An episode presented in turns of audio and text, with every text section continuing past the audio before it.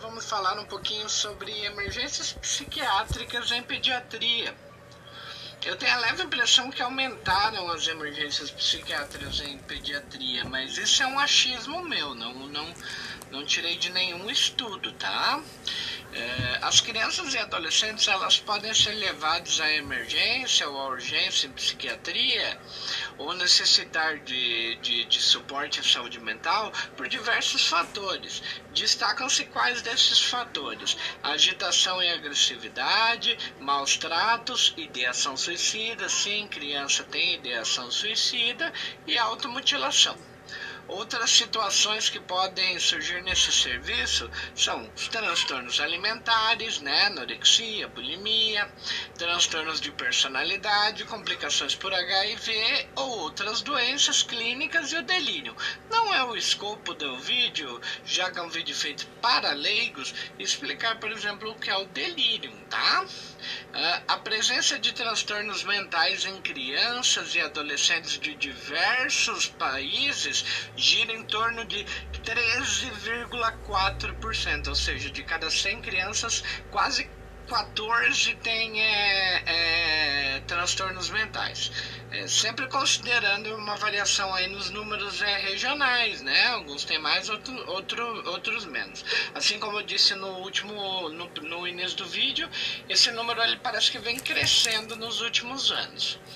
É, não é possível estabelecer uma única etiologia para esses distúrbios, tá? Pois são diversas a apresentação de pacientes nas emergências e urgências. Entretanto, nós podemos destacar alguns fatores de risco.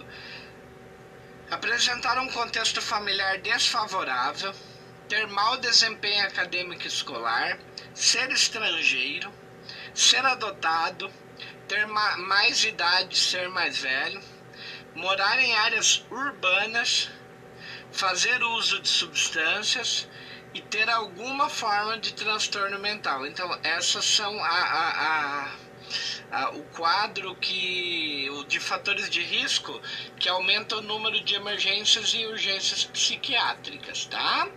Cabe ressaltar também que as crianças elas têm dificuldade para se expressar, sendo muitas vezes é, as alterações de comportamento uma forma de expressão incompreendida, né? Tá. Uh, vamos falar sobre agitação, comportamento desorganizado e agressividade. Esses quadros muitas vezes são resultado de uma combinação de fatores internos e externos que devem ser investigados, tá?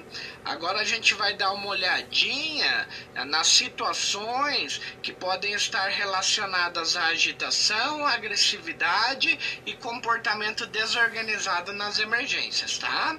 Transtornos de conduta mesmo que estejam calmos no momento e não necessitem de uma intervenção imediata, podem apresentar critérios para internação pela psiquiatria.